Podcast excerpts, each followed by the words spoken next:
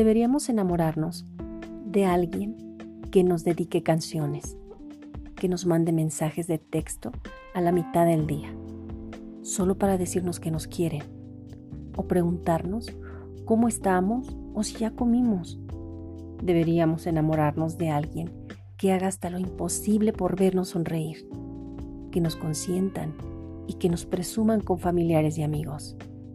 Y sobre todo, hay que enamorarnos de alguien que valore más nuestros sentimientos que su orgullo y su ego.